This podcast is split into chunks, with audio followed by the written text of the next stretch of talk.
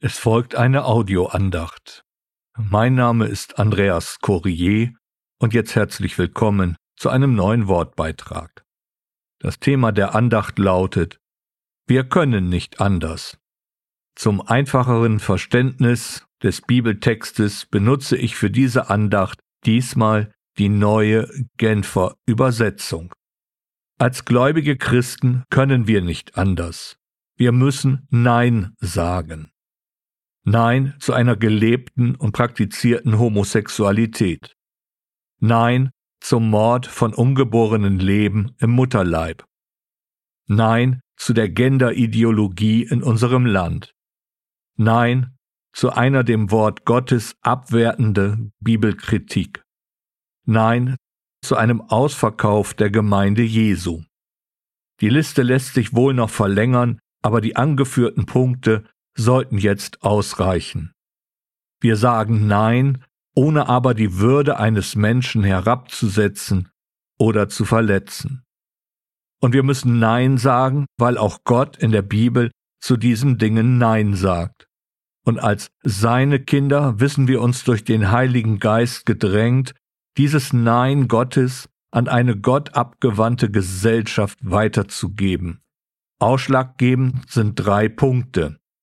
Erstens, uns ist es auf jeden Fall unmöglich, nicht von dem zu reden, was wir gesehen und gehört haben. Apostelgeschichte 4, Vers 20. Zweitens, bei allem ist das, was uns antreibt, die Liebe von Christus. Wir sind nämlich überzeugt, wenn einer für alle gestorben ist, dann sind alle gestorben. Der zweite Korintherbrief, Kapitel 5, Vers 14. Und drittens, der wichtigste Punkt, deshalb treten wir im Auftrag von Christus als seine Gesandten auf. Gott selbst ist es, der die Menschen durch uns zur Umkehr ruft. Wir bitten im Namen von Christus, nehmt die Versöhnung an, die Gott euch anbietet. Der zweite Korintherbrief, Kapitel 5, Vers 20. Wir beteiligen uns nicht an politische Diskussionen und deren Propaganda. Wir haben nur eine einzige wichtige Botschaft den Menschen mitzuteilen. In der Vergangenheit hat Gott gnädig über die Verfehlungen hinweggesehen, die die Menschen in ihrer Unwissenheit begangen haben. Doch jetzt fordert er alle Menschen an allen Orten zur Umkehr auf. Er hat nämlich einen Tag festgesetzt, an dem er durch einen von ihm bestimmten Mann über die ganze Menschheit Gericht halten und über alle ein gerechtes Urteil sprechen wird. Diesen Mann hat er vor aller Welt als den künftigen Richter bestätigt, indem er ihn von den Toten auferweckt hat. Apostelgeschichte 17, die Verse 30 bis 31. Und wir sagen Ja zu dem einem Friday for Future, dem Freitag, an dem der Herr Jesus Christus am Kreuz auf Golgatha für die Sünden der Menschen gestorben ist, um eine ewige Versöhnung mit Gott zu erwirken. Wir sagen auch Nein zu einer unnötigen Panikmache um die Zukunft unserer Erde.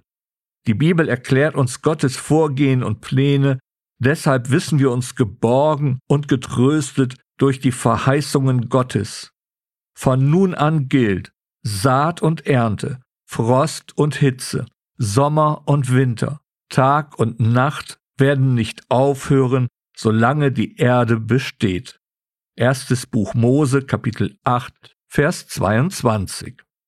Unser Nein ist deshalb auch gegründet in dem Ja Gottes zu dem Menschen. Denn Gott hat der Welt seine Liebe dadurch gezeigt, dass er seinen einzigen Sohn für sie hergab, damit jeder, der an ihn glaubt, das ewige Leben hat und nicht verloren geht. Gott hat seinen Sohn nicht in die Welt gesandt, um sie zu verurteilen, sondern um sie durch ihn zu retten. Das Johannesevangelium Kapitel 3, die Verse 16 bis 17. Als Kinder Gottes leben wir aus der erfahrenen Barmherzigkeit und Liebe Gottes wir haben Ja gesagt zu dem Gnadenangebot Gottes und von daher müssen wir Nein zu dem sagen, was dem entgegensteht. Aber genauso wie Gott sagen wir Ja zu jedem einzelnen Menschen. Unsere Arme und auch unsere Gemeindetüren sind weit geöffnet, um zu helfen.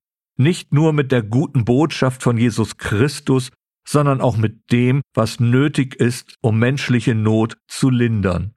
Gerettet sein gibt Rettersinn und die Gemeinde Jesu ist bildhaft die Rettungsstation, die die Schiffbrüchigen rettet.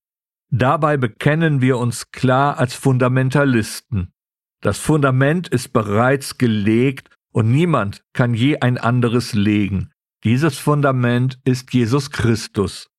Der erste Korintherbrief, Kapitel 3, Vers 11. Also, wenn wir als Kinder Gottes Nein sagen, ist das verbunden mit einem Ja zu den Menschen. Genauso wie Gott Nein sagt zur Sünde, aber Ja sagt zu einem Leben mit und durch seinen Sohn Jesus Christus. Und noch einmal, als Kinder Gottes sind wir Botschafter Christi, um Gottes Gnadenangebot weiterzusagen. Und dazu möchte ich Mut machen. Wir haben die beste Botschaft für diese Welt und dürfen deshalb Nein sagen zu den wert- und orientierungslosen Aussagen einer von Gott abgewandten Welt. Wir werden zu und ausgerüstet durch den Heiligen Geist. Wir brauchen uns deshalb nicht zu fürchten. Der Herr steht zu mir, deshalb fürchte ich mich nicht. Was kann ein Mensch mir anhaben? Der Psalm 118, Vers 6. Bleiben wir also bei dem Nein über die Dinge, die gegen Gottes Wort stehen. Aber sagen wir Ja zu dem Menschen, der Gott noch nicht kennt. Amen.